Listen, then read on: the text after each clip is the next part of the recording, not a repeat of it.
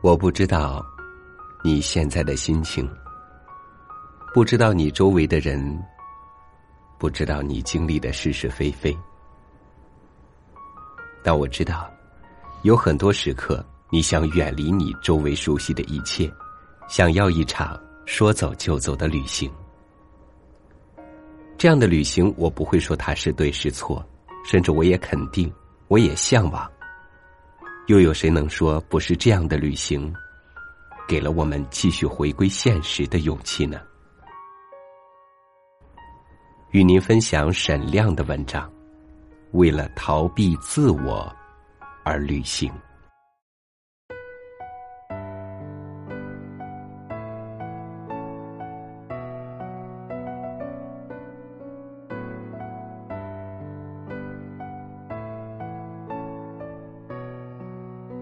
当我第一次站在香港国际机场，产生了世界尽在掌中的幻觉。那里像是一个制造梦境的城堡，天花板的明亮灯光反射在地板和玻璃上，斑斑点点互相应和，向着开阔的前方延伸。建筑物的巨大尺度让我遗忘了对狭窄的。被一道道墙壁隔断的日常生活空间的记忆，而井井有条的秩序感以及川流不息的繁忙景象，分散了我对自我的注意力，缓解着焦虑。候机大厅内的显示屏上，进出港航班信息不断更换，熟悉的、陌生的地名蜂拥而至。引发无限想象，似乎只要跟随着去往各个登机口的指示箭头，就可以抵达摆脱庸常现实的出口。远方的诱惑是常见的主题，它会令人对着一条枯燥的铁轨产生丝接千载的遐想，写出无病呻吟的文字。我们乐观的认为，通过携带着只有一米多高的肉身行走，就能使灵魂铺满各地。他人的游记与见闻，不断骚扰着朝九晚五的城市人，催促他们早早定下年假，花上几天几夜策划自己的伟大行程。深夜，怀想着照片上的异国风情入眠。每年总有一笔工资是要花在异国他乡。旅行已经如此重要，几乎每家书店里都有旅游专区。那些权威的旅行指南规定了我们去哪里、吃什么，以及将来看到些什么。我们按图索骥，参观那些被指导者设定好的关键性景物。对别人曾感兴趣的事物大感兴趣。我们想要伪装成当地人，穿上他们的服饰，去吃最正宗的美食。我们拿出相机，为已被反复曝光的景点再来一张。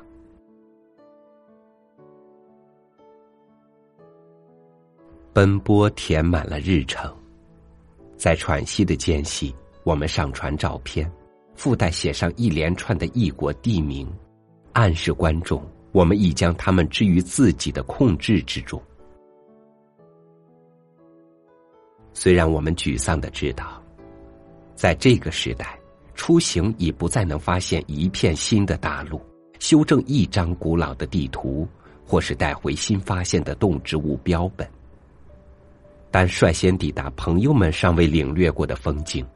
依然有地理大发现般的喜悦。或许在某些瞬间，我们也曾感到荒谬。那些人性深处的自鸣得意和浮夸，依然如影随形，而生活中的困境，也仍守候在将来，等待着我们归去。可我们又是如此自怜。不忍心逼迫自己去面对荒谬，想要享受一年换来的一个暂时。我时常困惑：一次旅游和去影院看一次商业大片有什么区别？不过都是在一场消遣中躲避自己。悲哀，就藏在忙碌而充实的生活的背后；快乐来自于对自己暂时性的遗忘。而当我们无法忍受与日常的琐碎、虚无以及孤立无援的存在本质相处时，就想起了要去远方。行走，曾经帮助人类认识世界，但现在，它却成为了拒绝认识世界的工具。熟悉的生活似乎还会阻挠我们改善自我。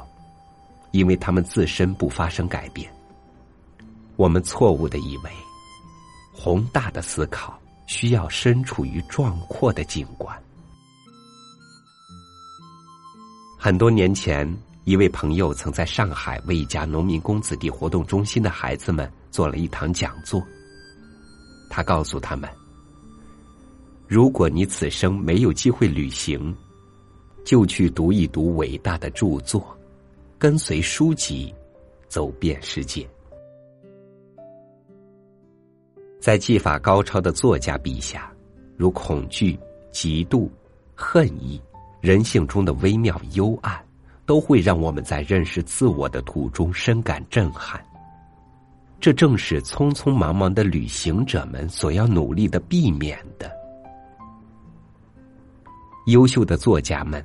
是在拆卸一把子弹上了膛的枪支，也是在旋律回旋的音乐厅中开火，让人惊恐，无处躲藏。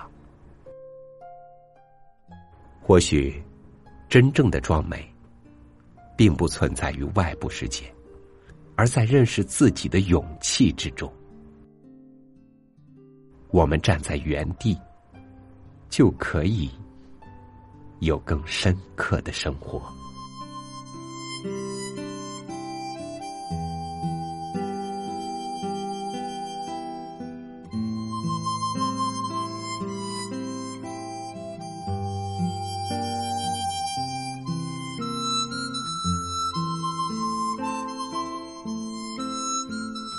自我是最真实的自己，可能此刻他还不尽如人意。但他改变不了的，要与你相伴终生。当你在面对自我的时候，都选择逃避，你还能期望这个世界给他多少亲近呢？自我没有完美的结果，却有一个完美的方向。期待遇到越来越好的自己，不是遥不可及的梦。欢迎您关注微信公众号“三六五读书”。和我一起，跟随众多技法高超的作家，认识自我，认识世界。感谢您的收听，我是超宇，明天见。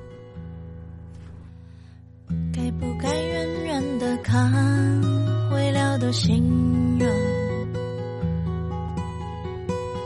生之难以触及，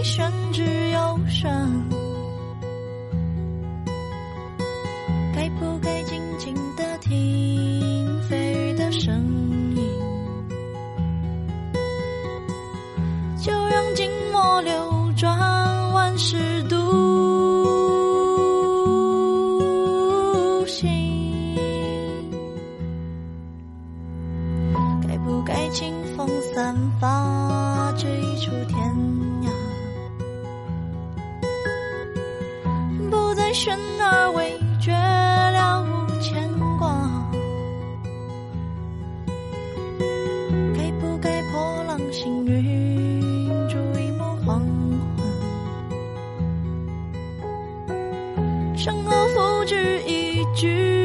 然一场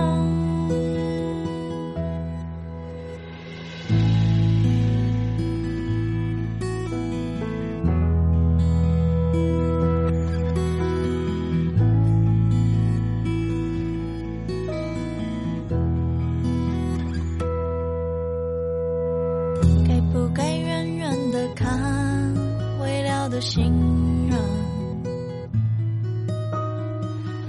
生之难以触及，宣之忧伤。该不该静静的？